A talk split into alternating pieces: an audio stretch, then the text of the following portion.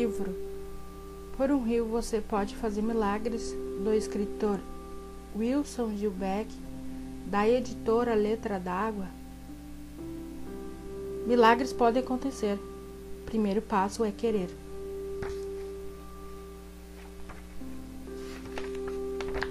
Aquela gente já estava acostumada com a mancha escura e mal cheirosa que cortava a cidade de lado a lado, como se nada pudesse ser feito para salvar o pobre rio que morria lentamente aos olhos vistos. Mais fácil olhar para o lado e fazer de conta que o rio não existia. Afinal, ninguém tinha tempo para se preocupar com o que não era de sua conta. Depois a cidade crescia o suficiente para orgulho de todos, e não seria aquele pobre rio que iria mudar as coisas. Há muito que por ali não se viam peixes, aves ou qualquer outro ser vivo. E daí? Era bem verdade que a velha coruja ainda morava na beira do rio, na mesma toca de uma antiga árvore que insistia em não morrer. O fato estranho é de que pouca importância que ninguém entendia, ou pouco se importava. Nini e Júnior não pensavam assim. Tinham apenas oito anos de idade se divertiam com os maravilhosos programas pela TV sobre o fantástico mundo animal em lagos, rios, mares e floresta. E se perguntavam por que não acontece o mesmo com o nosso rio. Foi quando resolveram descobrir o porquê aquele rio de águas escuras e lamacenta estava morrendo. Naquela manhã de sábado foram procurar a coruja. Primeiro bateram as palmas e nada. Depois bateram com as mãos no tronco da árvore e nada. Acharam melhor gritar.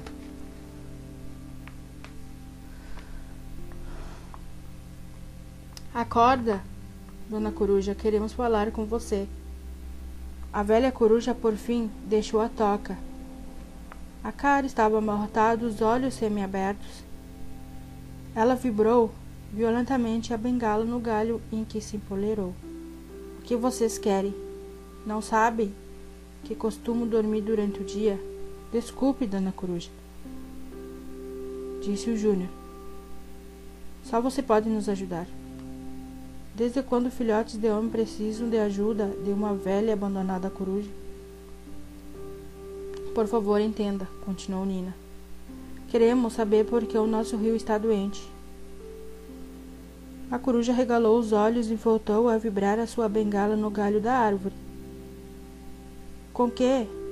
Então os filhos do homem querem saber a razão do rio estar doente. Por que querem saber? Só poderemos ajudar a salvar o pobre rio se soubermos o que ele tem, respondeu Júnior. A coruja começou a andar no galho de um lado para o outro aos resmungos, apoiada na bengala. Está bem, seus pestinhas. Vou lhes contar uma história. Se prometerem cumprir com a palavra. Cumpriremos, disseram os irmãozinhos em uma só voz. Sentaram à sombra da árvore, enquanto a coruja se ajeitava e começava a contar. Era uma vez um paraíso. Uma terra encantada Deixe-me ver se ainda lembro. Assim, era uma vez um lindo vale carregadinho de flores, borboletas, de abelhas e de libelas. Ah, meu Deus! Quando me lembro do canto dos pássaros, o verde vale, cercado de montanhas azuis, era mesmo encantado. Juro que era. A velha coruja endireitou o corpo para aliviar aquela dor nas costas e bateu a bengala no galho seco em que estava empoleirada. Onde é que eu estava? Ah, sim, o segredo do Vale Encantado. Era o rio, de águas claras e cristalinas, cortando de lado a lado. Tinha mais curvas que assim a serpente. Meu Deus, onde será que ela está? Voltou a esticar o corpo e bater a bengala no galho seco. Do que era mesmo que eu estava falando? Assim, do vale encantado e do rio de águas claras, um verdadeiro paraíso. Espera aí, dona Coruja, interrompeu o desengonçado urubu, pousado no galho logo abaixo. De que paraíso você está falando? O outro urubu deu uma risada. Ainda outro dia ela contou a mesma história. A velha coruja está esclerosada. Esse lugar nunca existiu. Quem disse que não? gritou a garça branca que se aproximava graciosamente, pousando mansamente na margem escura e lodosa. Oh, meu Deus! Olha só como ficaram minhas pernas. Os dois urubus malandros deram gargalhadas. Está de botas, dona Garça.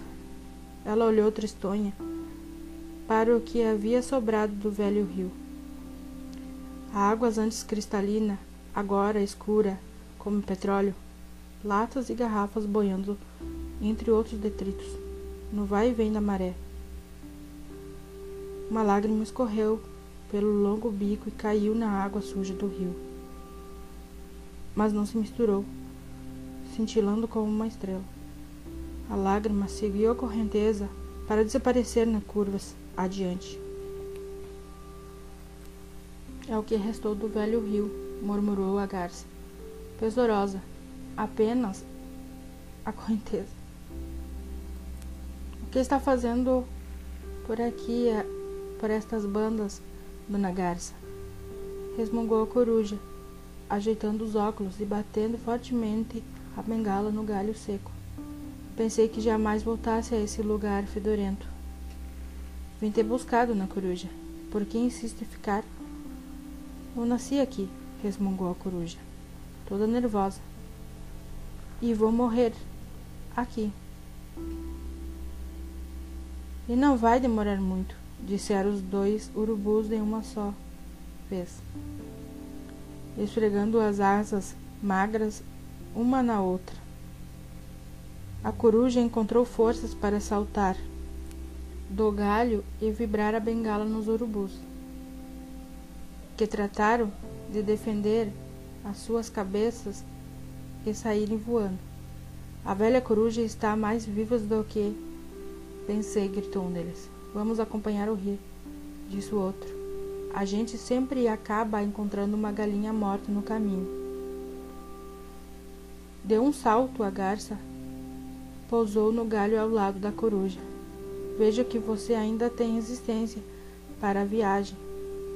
Longe daqui há um rio ainda não poluído. A turma toda está lá, feliz como antigamente. Um rio não poluído? A coruja não queria acreditar. Certamente, um lugar onde o homem ainda não descobriu. Apenas a garça sorriu. Nem todos os homens são iguais, dona Coruja. Apenas até que leve um jeito de pensar no dia do amanhã. Homens que pensam, baboseou a coruja, coçando a testa enrugada com a ponta da asa. Muito interessante. Veja com seus próprios olhos, desafiou a garça, tentando limpar as pernas, esfregando-as no galho. Dois dias de voo estaremos lá.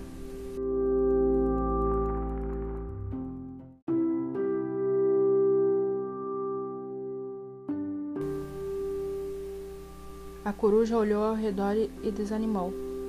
O rio, antes tão limpo e cristalino, era uma massa escura no vai e vem do seu leito de morte. Ela não compreendia. Uma cidade tão bela e dinâmica, prédios crescendo para o alto, praças e jardins bem cuidados.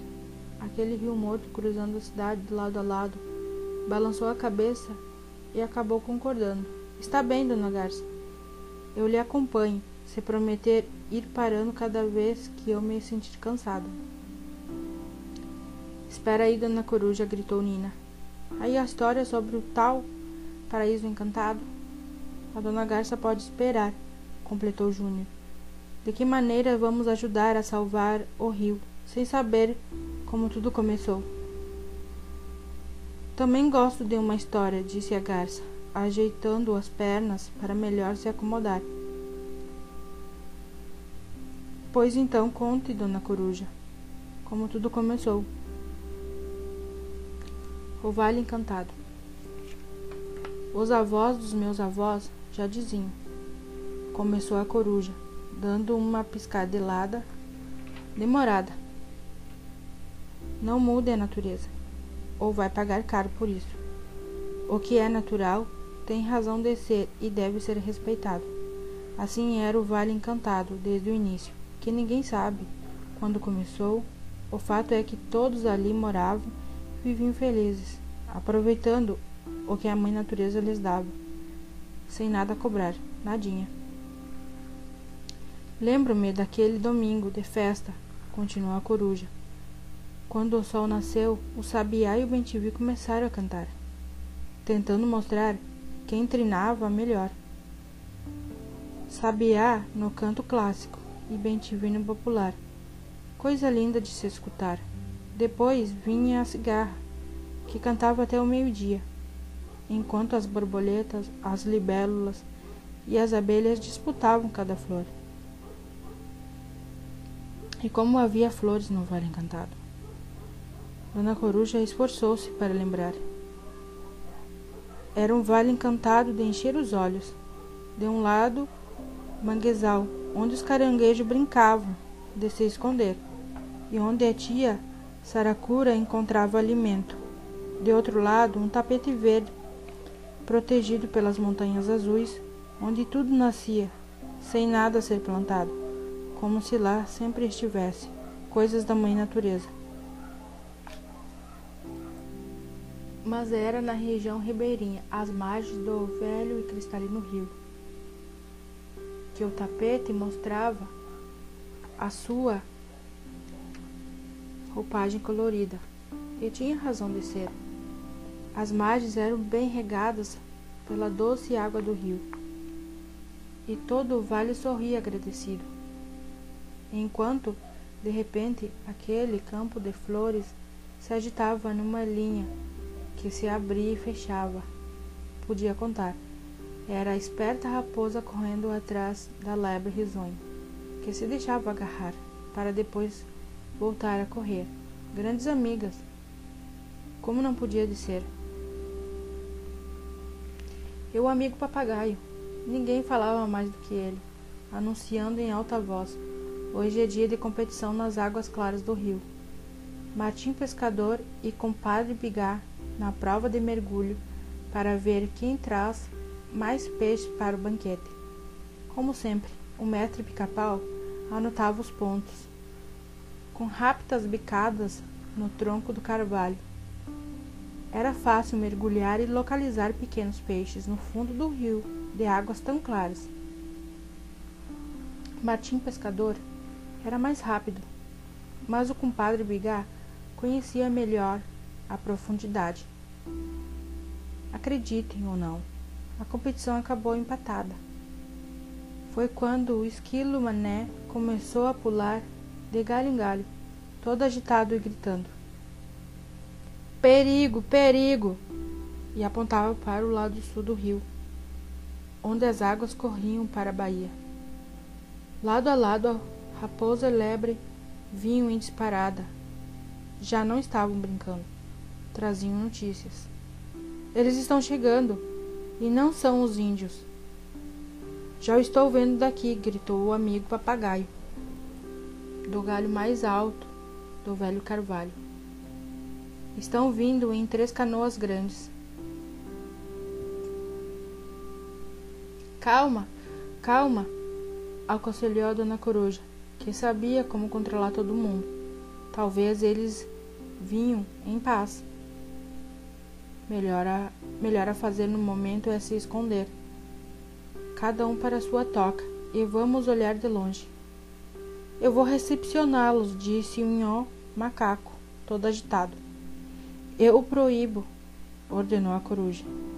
As andorinhas farão o voo de reconhecimento, tão alto que eles não vão desconfiar. Logo estavam todos no mais absoluto silêncio. Podia-se até ouvir o barulho distante dos remos.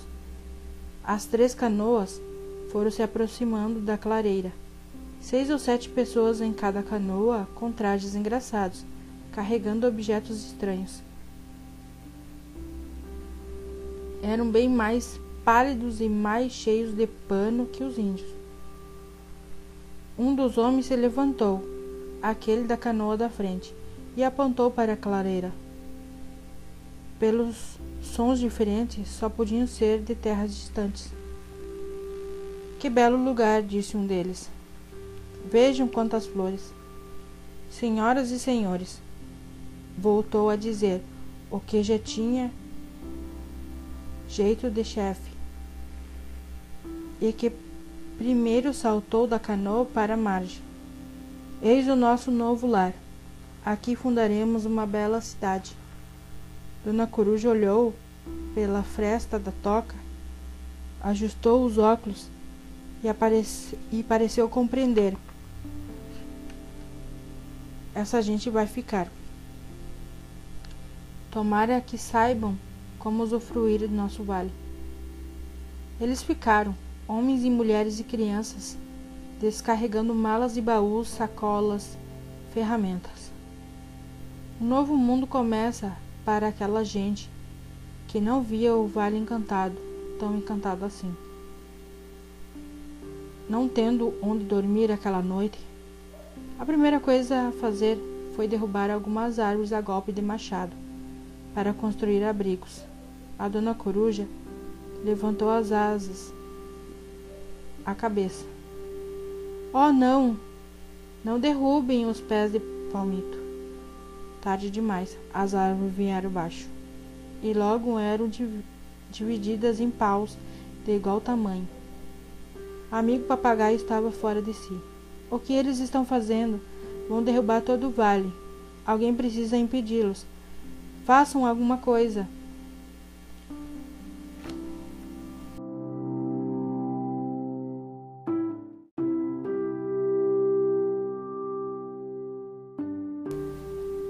Clareira, enquanto as crianças corriam entre as flores atrás de borboletas e libélulas, algumas mulheres juntavam gravetos secos. E logo uma fogueira estava acesa. Outras buscavam a boa água do rio para encher o caldeirão montado sobre o fogo. Olhos à espreita, semi-escondidos, atrás das árvores, os animalzinhos a tudo observavam. Igual os índios, comentou a raposa. Logo está farão cheio o caldeirão com os palmitos para matar a fome. Espero que sejam vegetarianos, disse a lebre risonha. Se fosse igual aos índios, acho bom você não sair da toca. Ninguém aprecia a carne de raposa. Mas é difícil resistir a uma lebre suculenta. Lebre risonha fechou a cara e regalou os olhos. Vira a boca para lá, no final da tarde, havia um cheiro estranho na clareira, vindo do caldeirão e da fumaça da fogueira, que continuava acesa, protegido pelas folhagens. Dona Coruja, tia Saracura e o amigo papagaio confabulavam essa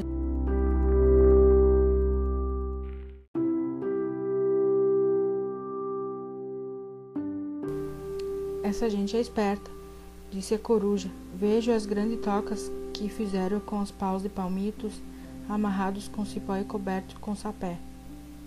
Cabe todo mundo lá dentro.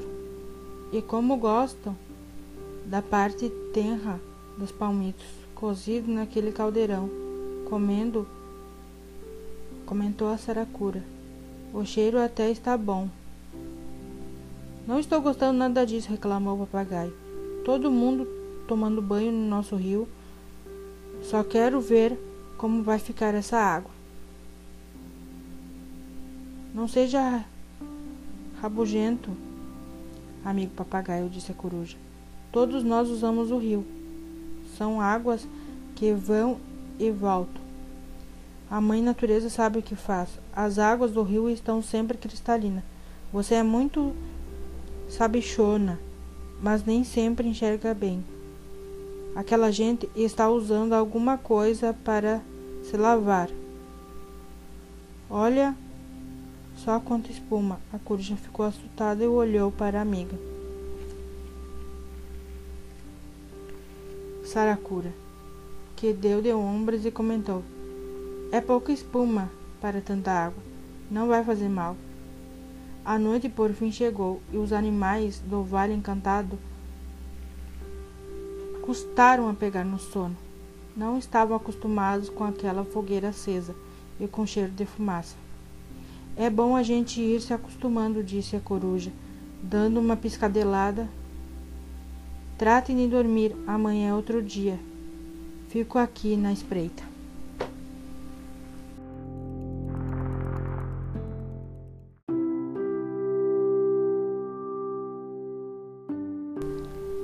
Seguinte, o sol ainda não havia aparecido e os animaizinhos do vale estavam todos acordados, olhos atentos para o acampamento. Aquela gente estranha continuava dormindo, a fogueira apagada ainda fumegava. Curiosos como sempre, a esperta raposa e a lebre risonha se encheram de coragem e resolveram se aproximar do acampamento. Queriam ver de perto as tocas construídas.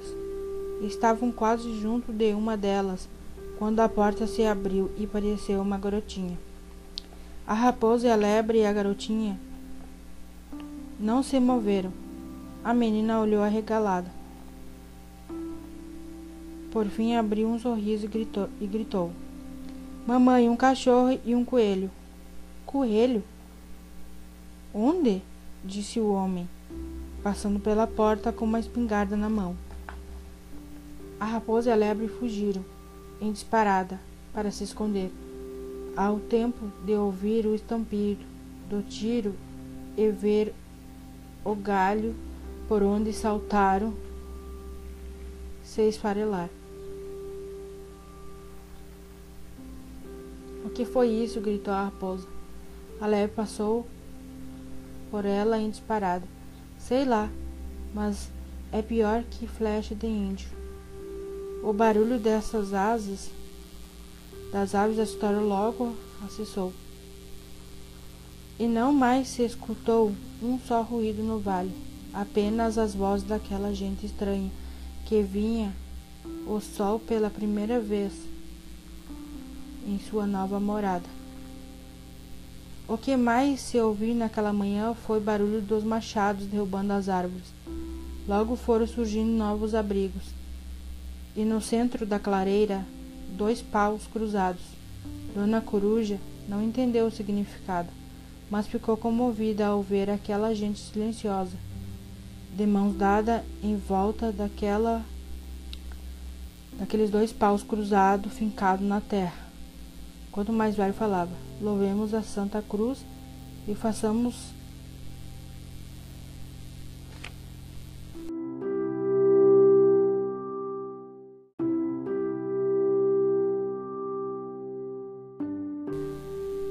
ao Senhor uma oração. Nosso Deus, que nos proteja e que nos dê força para fazer dessa colônia que hoje se inicia a futura cidade de nossos filhos nessa nova pátria tão distante. O que eles estão fazendo? perguntou o papagaio, sem nada entender. Eu não sei, respondeu a coruja. Mas eles estão de mão dadas e escutando o mais velho significa que são amigos e disciplinados. São perigosos, vociferou o papagaio.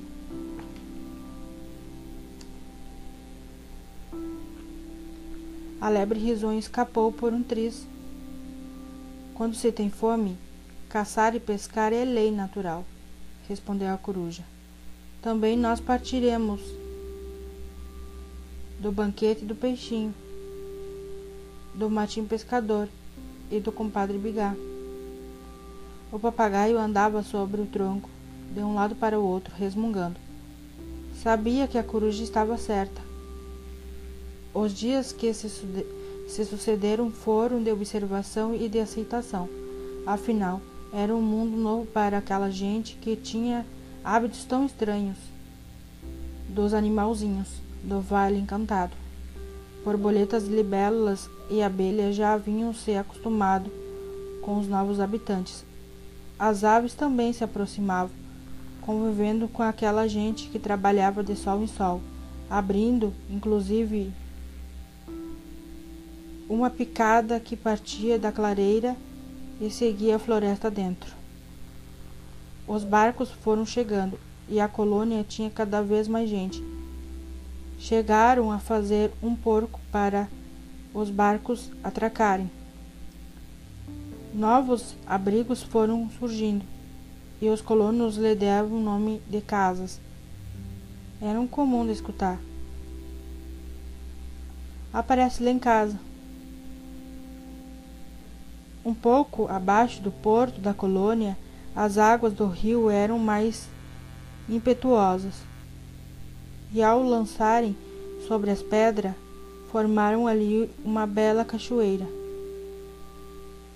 Pronto, passaram a chamar o rio de Cachoeira. Mas, para o desespero dos animais do Vale Encantado, o rio começou a ser usado para tudo. E sem o devido cuidado. As águas já não eram tão limpas quanto antes. Como beber uma água usada para tudo?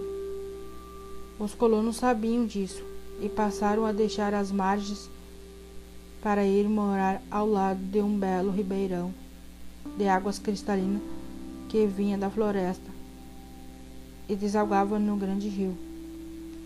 O que eles estão fazendo lá? reclamou um macaco, que morava num jacarandá ao lado daquele ribeirão.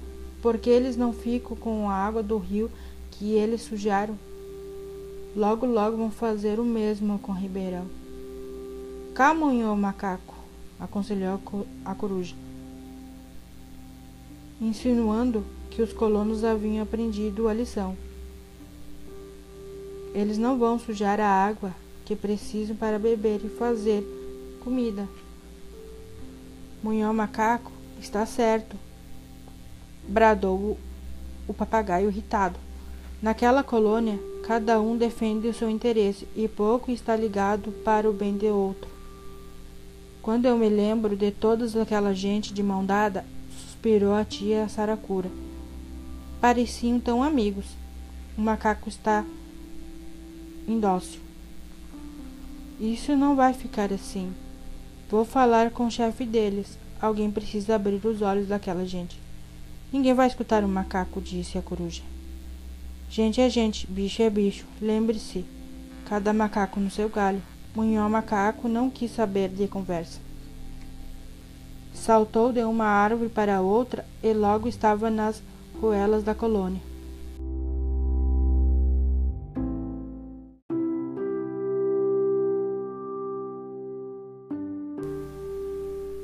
Foi uma festa. Todos pararam de trabalhar para ver aquela figura cheia de misuras, que tentava fazer valer o seu ponto de vista. Ofereceram bananas. Foram dele se aproximando e jaz. Ele estava preso por um laço e não adiantou espernear. Os gritos de socorro chegaram ao alto das árvores onde Dona Coruja tia Saracura e o amigo papagaio estavam abraçados, sem saber o que fazer. Pobre macaco, disse a garça, abrindo o longo bico num bocejo. O que fizeram com ele? Sim, sim. Conte logo, dona Coruja, insistiu a Nina, cheia de curiosidade. O nascer de uma cidade. A coruja esforçou-se para lembrar.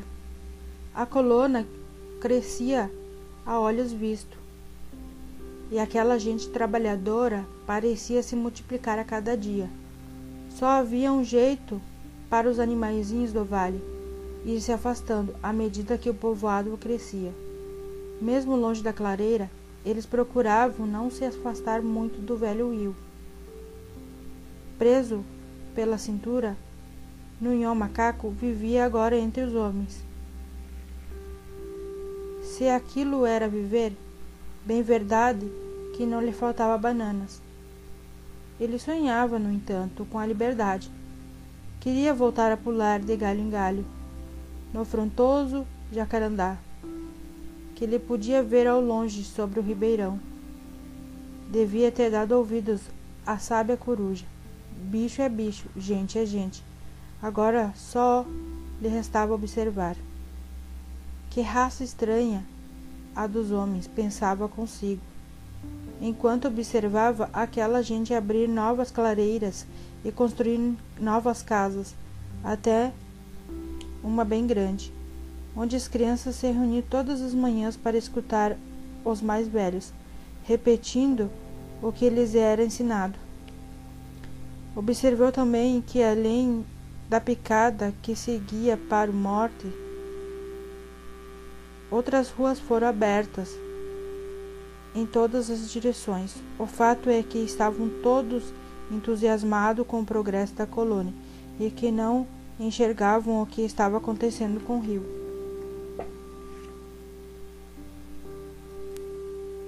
Tudo o que não tinha o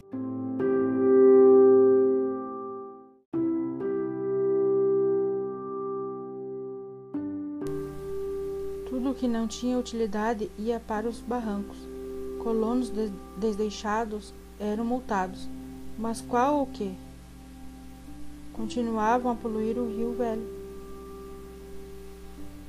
Nem o belo ribeirão de águas tão limpas escapou. Mas não era apenas os homens a poluir. Com eles vieram cachorros, cavalos, vacas, porcos, todos vivendo na colônia. Nunhão Macaco levou as mãos à cabeça e fechou os olhos quando viu os colonos abrirem uma vala de esgoto até o rio. As águas do imponente rio antes tão rápidas e livres, estavam agora cansadas pelo peso de tanta lama e sujeira. Então, aconteceu inevitável.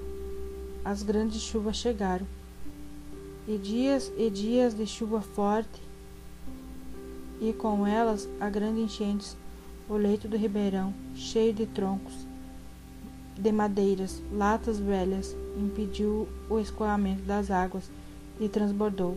As águas levaram cavalos, porcos, aves e plantações, destruindo casas, pontes e barreiras. Salve um macaco! gritou alguém. Não havia tempo para nada. Saltaram um macaco, que pulou para o primeiro galho, boiando, e deu adeus à colônia, seguindo as águas que corriam para o velho rio deu outro salto e se agarrou no galho mais próximo de uma árvore, escondendo-se entre as folhas. Agora era só esperar que a inundação acabasse. Era novamente um macaco livre. Depois de, da enchente, o que havia sobrado da colônia era um espetáculo triste, desolador. Dias de sujeira e de mau cheiro, todos trabalhando para a colônia voltar a ser o que era. Aquela gente certamente havia aprendido a lição. Eram pessoas inteligentes. Não deixaram acontecer outra vez enchente como aquela, porque agora eles conheciam a causa e haveriam de tomar todas as providências para evitar uma nova tragédia. Há tempo. O tempo se encarrega de fazer a gente esquecer das boas lições e depois já não se tratava de uma simples colônia nascia uma cidade. E havia coisas bem mais importantes do que limpar um rio que não servia para nada. Além do mais, o ribeirão já tinha sido fechado. Pronto. Para todos o problema da enchente estava resolvido. O que você acha, Munhão Macaco? perguntou a coruja.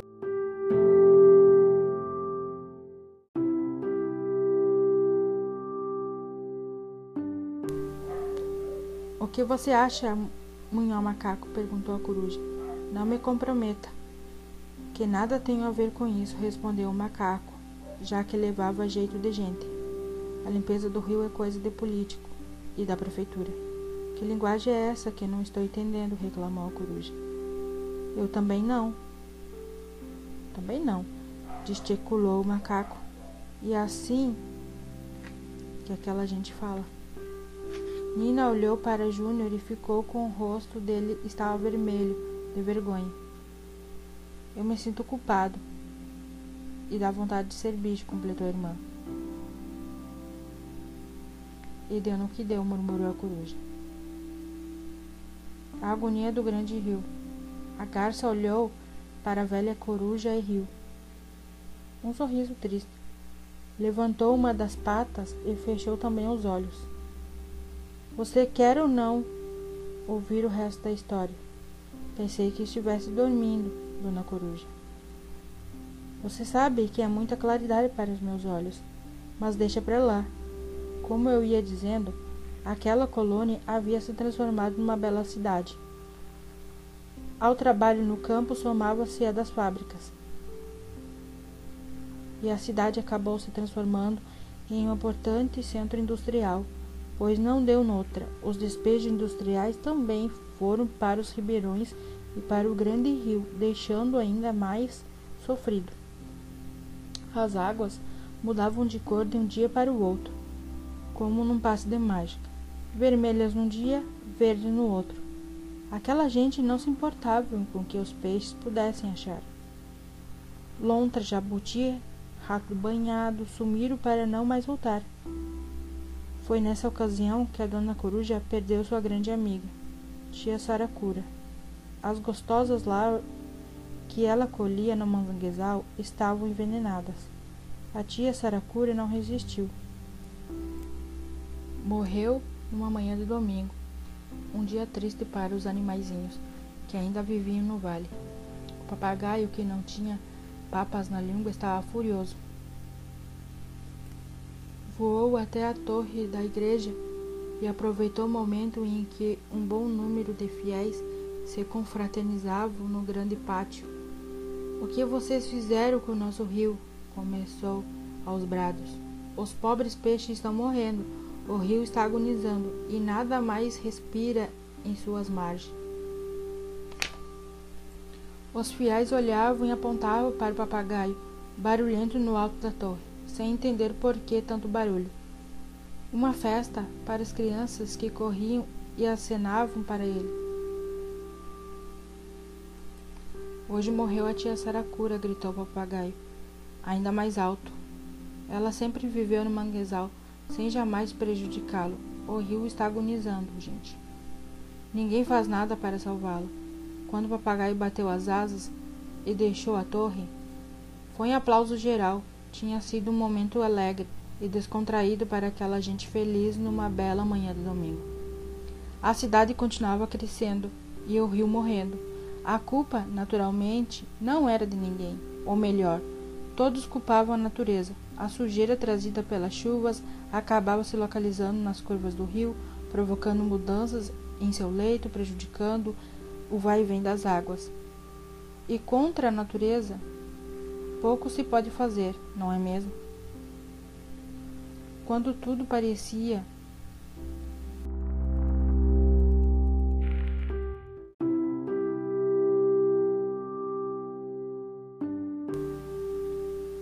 Quando tudo parecia perdido, um grupo de homens decididos levantou uma bandeira, bradando em uma só voz: Vamos salvar nosso rio, vamos salvar. Dona Coruja nunca abandonara seu posto de observação na toca da antiga árvore. Ficou alegre com a notícia. Ainda havia esperança. A instalação daquele maquinário estranho, cheio de tubos, era tudo o que o velho rio precisava. A draga, como era chamada, começou a retirar a lama do fundo, jogando para as margens. Havia uma promessa no ar. Tudo o que havia sido depositado no velho rio durante anos e anos seria agora retirado para que as águas do rio voltassem a circular. Voltassem a ficar limpas. Mas o milagre não durou muito tempo. A dragagem acabou parando por falta de verbas e todo o trabalho ficou inutilizado. Para que gastar dinheiro com aquele pobre miserável rio? Afinal, era apenas um rio que não fazia benefício para ninguém ou trazia. Eu aqui não fico mais, decidiu o papagaio. Amarrando uma pequena sacola e colocou-a nas costas. Porque não vou com você, dona Coruja. Por que não vai comigo, dona Coruja? Ainda tenho esperança, respondeu a coruja, abraçando-se com o papagaio. A gente não pode ser tão cabeçuda e ainda vai descobrir como salvar o rio. Você vai ver. Quando o papagaio sumiu no horizonte, Munhão Macaco coçou a cabeça e deu um grande suspiro. Desista, dona Coruja. Conheço melhor bicho-homem do que você. Tem muita gente boa e muita gente in intencionada. Mas não adianta. Tem também muita gente irresponsável que vai continuar usando o rio para seus despejos. Não, eu não desisto, bradou a coruja, vibrando a bengala no galho mais próximo. Sei que todos os animaizinhos do vale irão embora, mas eu vou ficar. Como você disse, tem muita gente boa e bem intencionada na cidade. Um dia alguém vai empunhar a bandeira para salvar o rio e todos hão de segui-lo. Eu quero estar aqui para ver, para aplaudir e para ajudar.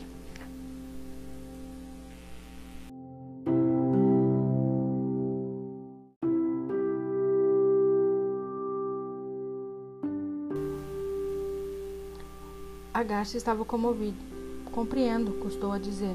Sinto estar lhe forçando a abandonar a luta, dona Coruja. A coruja deixou escapar uma lágrima. Eu não desejo abandonar a luta, querida amiga. Apenas quero ir ver o tal rio despoluído, do qual você falou. Talvez eu possa voltar com a solução. A garça deu um pulo de alegria. É o que estamos esperando. Vamos lá, dona Coruja. Vai ver com seus próprios olhos. Ela olhou para os irmãos, que estavam de mão dadas. E agora, filhos do homem? O que vocês vão fazer para salvar o rio? Para começar, vamos passar a história adiante, disse Júnior. Se todos tiverem vontade, a gente salva o rio. Isso mesmo, completou a Nina, cheia de entusiasmo. Está na hora de os adultos criarem juízo. Milagres podem acontecer, disse a coruja. E se cada um fizer a sua parte, olhando para a garça, o que estamos esperando? A garça deu um salto. Bateu as asas e voou. A coruja olhou o rio pela última vez. Deu duas batidinhas com a sua bengala no galho seco. Bateu asas e seguiu a garça.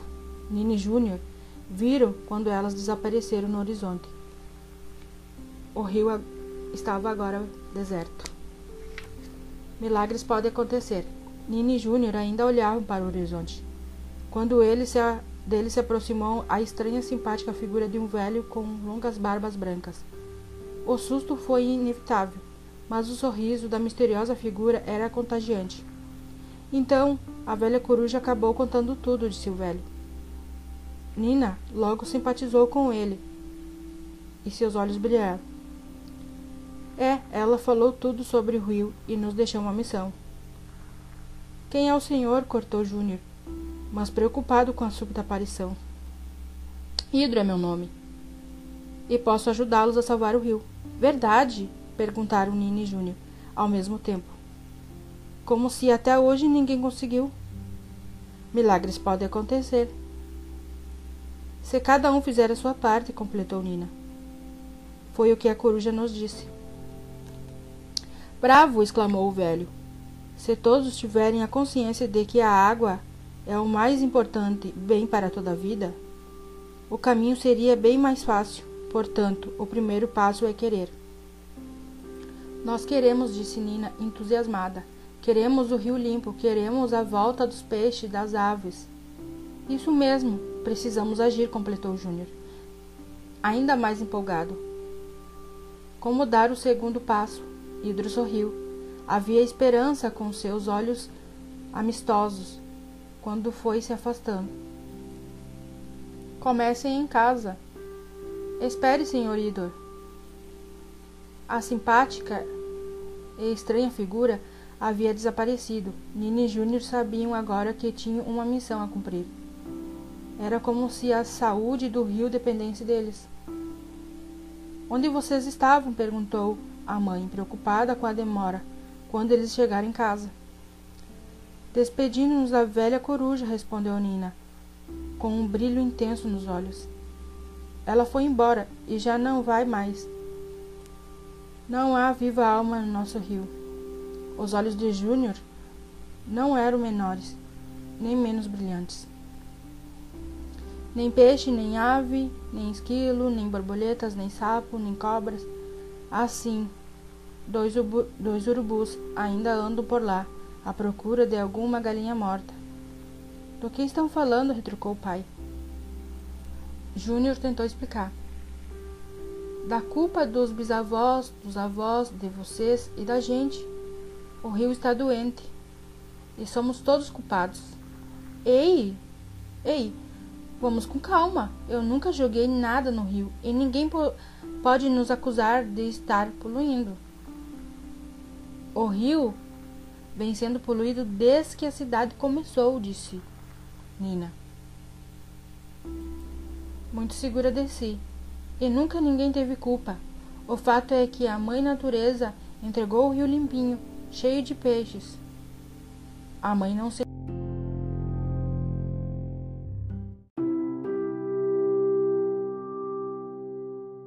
Mãe não se conteve. Parando por aí, mocinha. Quem andou enchendo essa lindinha cabecinha? A dona Coruja, respondeu Nina, regalando ainda mais os olhos. Aquela da toca da árvore junto ao rio. O pai não conseguiu segurar a risada. Dona Coruja, não é mesmo? E o que mais ela andou contando? Nini Júnior se entreolharam e sorriram. Sentem-se e ouçam. Disse Nina entusiasmada. Completou Júnior. É, vamos lhe contar uma história muito importante. E se prometerem ajudar a salvar o nosso rio? O pai sacudiu a cabeça e sorriu. Desapareceu do rosto. E o sorriso desapareceu do rosto. Já tentaram, meu filho. Só por um milagre. Júnior lembrou-se das palavras da coruja e, a, e as repetiu. Milagres podem acontecer, se cada um fizer a sua parte. Foi a vez do pai e da mãe se entreolharem. Está bem, disse ela, concordando. Vamos ajudar a salvar o rio. Comecem a contar a história. Nina e Júnior sorriram, lembraram do velho Hidro e começaram a uma só voz. Era uma vez um paraíso.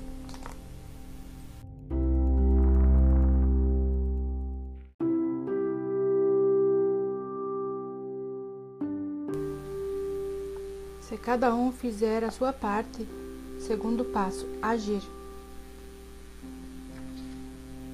Pouca gente ligou para o fato de a velha coruja ter desaparecido. Apenas algumas crianças logo notaram e comentaram. Deve ter mudado de toca. Cansou de morar ao lado do rio. Vai ver que morreu, coitada. Comentários que Nini Júnior aproveitaram para contar uma história difícil de acreditar. A longa caminhada para o querer começava com o primeiro passo. E o primeiro passo não estava sendo nada fácil. Sentiram isso ao contar a história de Dona Coruja para três colegas de aula, amigos inseparáveis nos estudos e nas brincadeiras. Joca, um gozador, não costumava levar as coisas sério. Noah, pelo contrário, estava sempre preocupado em fazer as coisas certas. Rita, nariz empinado pela suposta posição social, Nini Júnior se esforçaram para ganhar três aliados na missão de salvar o rio. As respostas, no entanto, davam o que pensar. Não vai dar certo, disse Joca, com um sorriso maroto. Para que limpar o rio, se o chuveiro lá de casa é legal? Acho que pode dar certo, disse Novo, preocupado. Se a gente não jogar mais nada no rio, um dia ele vai ficar limpo. Não jogar mais nada no rio. Um rio azulzinho até que seria bacana, comentou Rita, ajeitando o cabelo. Meu pai tem um, um belo de um barco. Nila, levantou as mãos à cintura e olhou para os três.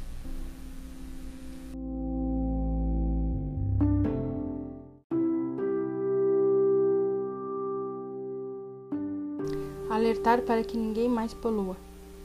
Nina estava impressionada. Tão boa e clarinha como a água que sai da torneira?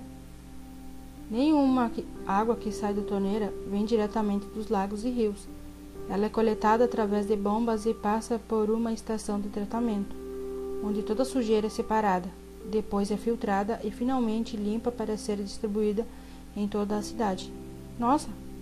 exclamou Noah, que sabia da dificuldade da água em seu bairro. E tem gente que esquece de desligar a torneira. O sábio sorriu. Uma observa observação importante, Noah. A água é um recurso escasso e muito valioso que precisa ser economizado ou vai acabar. Uma torneira pingando gasta 46 litros de água por dia. Noah não queria acreditar. Pingando? Tem torneira por aí que é um filete de água sem parar. Então se prepare para o susto, alertou o sábio. São 480 litros de água desperdiçado por dia. Manter as torneiras em ordem. O sábio observou que Noah havia dado dois passos fundamentais: querer e agir. Olhou para Joque e perguntou: Como você vai fazer a sua parte? Para mim, a água não faz falta, respondeu outro, sem levantar o assunto a sério. Eu só bebo suco. O sábio conhecia bem o tipo de gozador e inconsequente. É mais fácil morrer de sede do que de fome, Joca. 72% do seu peso são água. E se um dia ela faltar, não vai ser com suco que você vai se salvar. Desculpe, senhor Hidro. Eu sei que tem razão. Prometo que vou fazer a minha parte. O sábio estava comovido. Virou-se para a garota, que mantinha o nariz empinado. E você, Rita? Não sei, respondeu ela, meio confusa. Meu pai fica furioso quando a água corre fraca na torneira. Ele paga e não reclama o quanto custa, mas quer que a torneira jorre. E quem não quer? E o que seu pai não sabe é que, como o sol, a água um dia o que seu pai não sabe é que, como o sol, a água é um bem para todos. Vou lhe dar o que pensar. Quanta água do planeta é disponível para o consumo? Isso eu já sei, somente 1%, respondeu ela com segurança. Pois bem, cerca de 50% da água que vai para as cidades é desperdiçada. Se fizer as contas, meu Deus, agora só temos meio por cento. Vou falar com meu pai. O sábio sorriu e aplaudiu. Bem-vinda ao time, Rita.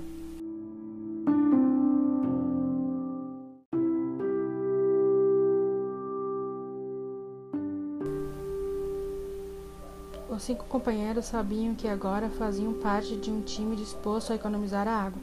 Alegres, eles se abraçaram e não viram a estranha e simpática figura do velho de longas barbas branca desaparecer, como por encanto. Segundo milagre, valorizar. Uma semana depois, o time de Nini Júnior havia crescido. Eram agora doze companheiros da mesma classe, disposto a economizar a água. Verdade? Bem, todos pareciam ter compreendido a importância de economizar a água. Afinal, tratava-se de um recurso escasso e muito valioso.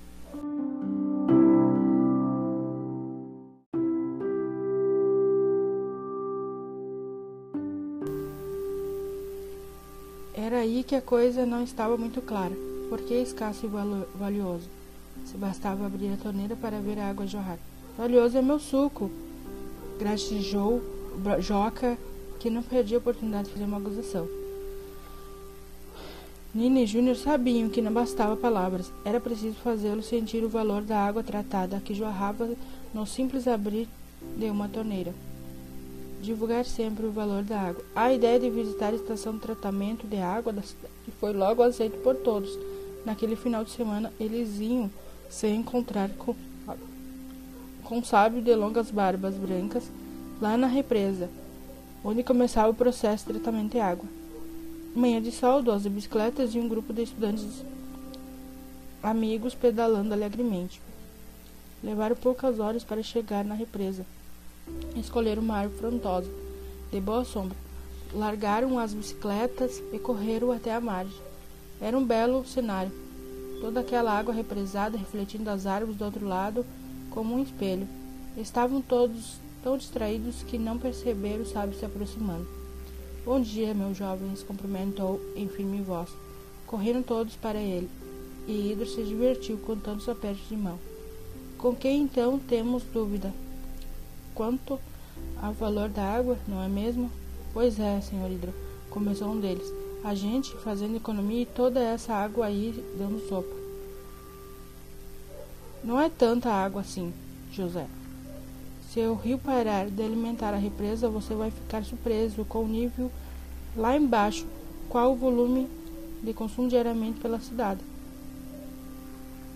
Que eu sabia, a água do rio nunca acaba, comentou a garota de óculos. O sábio sorriu. Que bom se fosse assim, Ana. Lagos e rios, pântanos, que nos dão água doce e boa para o consumo.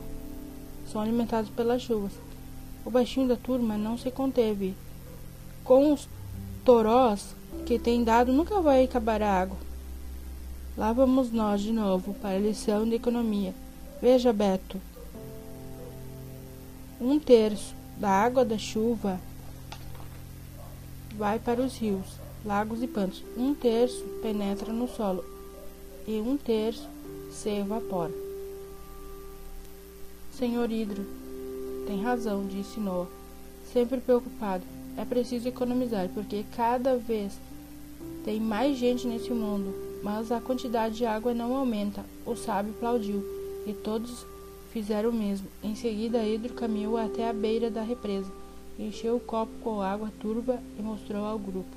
Agora vamos ao milagre e valorizar o que temos aqui. Valorizar o no nosso bem mais importante. Parece Suco de graviola, comentou Joca. Pois é, esta água que corre nas torneiras, depois tratada, é transformada no mais importante bem para a vida, explicou o sábio. Nina e Júnior observaram que a turma toda estava atenta. Quando o sábio começou a andar, todos foram atrás dele. Logo estavam na casa das bombas, que fazia a água subir para os grandes tanques de tratamento. Sigam-me, disse o sábio, com copo na mão. Subindo pelo caminho ao lado das tubulações que levavam a água até os tanques de tratamento, na próxima etapa vamos adicionar sulfato de alumínio, cal e cloro na água para lhe dar um choque. Igual a piscina lá de casa, comentou Rita. Isso mesmo, Rita. A água passa a ser agitada lentamente para a formulação de flocos. Chamamos isso de floculação. Ficaram todos impressionados ao ver a água sendo agitada no grande tanque de floculação. Não sabiam que era preciso tanto trabalho para ter água limpa nas torneiras. Quando chegaram ao lado do tanque, o sábio continuou: Aqui os flocos de sujeira flutuam, separando-se da água é o que chamamos de decantação. A água está pronta para ser filtrada. E como isso é feito? perguntou Júnior, acompanhando o grupo até o tanque de filtração. Aqui o carvão e a areia, o cascalho, retém os flocos, que não flutuaram no tanque de decantação. E a água está prontinha para beber? disse Nina toda prosa. O sábio deu uma risada e foi até o final onde o canal da água filtrada estava. Encheu outro copo e mostrou para o grupo, comparando com aquele que tinha água turva da represa. Nossa, que limpinha! Dessa água eu bebo. Eu primeiro. Igual a água do manancial, de Cidro, bebendo um gole e estalando os lábios. Cheios de curiosidade, todos se aceitaram. Todos cheios de curiosidade, todos se acercaram do velho sábio. O que é manancial? perguntou aquele que só bebia suco. É onde tudo começa, Joca. Mananciais são nascentes de água que a mãe natureza nos dá, sem nada pedir em troca. Eu sei, disse Nina empolgada, um olhar d'água. Verdade, Nina. Pode ser um, um olhar d'água ou uma fonte, completou Júnior. Também pode ser uma fonte, afirmou o hidro. Nascentes, olhos d'água, fontes mananciais de água pura e cristalina que brotam do solo para formar vários rios, lagos, como o milagre da vida. Pode ser preservado e protegido, se quisermos garantir nosso maior bem para o futuro, preservar os mananciais. E como fazer isso, senhor Hidro? Como proteger os mananciais, evitando qualquer agente poluente por perto? Agente poluente? lixo, criação de animal, despejo doméstico, industriais, tudo que causa poluição e altera o que é puro, o que é natural. E se o homem não sabe zelar pela água limpa de um manancial, o que acontece? Ela já vai suja para os rios, responderam todos de uma só voz. Muito bem, muito bem, concordou Ida. Sorrindo, mas não é tudo, é preciso conservar a mata ciliar. Mata ciliar, o que é isso? questionou Noah. É o conjunto de árvores e arbustos que se desenvolve nas margens do curso da água, como esses cabelinhos em volta do seu olho, Noah, para proteger e manter sempre limpos e cristalinos. Rita deu escadeladas engraçadas. Eu pensei que os cílios eram só para deixar os nossos olhos bonitos. Hidro deu um, uma gostosa risada. Todos têm belos olhos. Mantenham assim, limpos e cristalinos, como os mananciais devem ser, é, e bem abertos para tudo o que possa fluir nossas águas. Lembre-se, meus amigos, de que vocês têm uma missão. E eles jamais esqueceram aquele sábado. Sabiam que a água era um recurso escasso e que precisava ser economizado e, sobretudo, valorizado. Terceiro milagre, faça sua parte. Leitor, seguindo o querer e o agir, que é não jogar mais nada no rio, não deixar lixo na rua ou no quintal, alertar para ninguém mais poluir, manter as torneiras em ordem, não gastar mais do que é necessário, divulgar sempre o valor da água, valorizar o nosso bem mais importante e preservar os mananciais.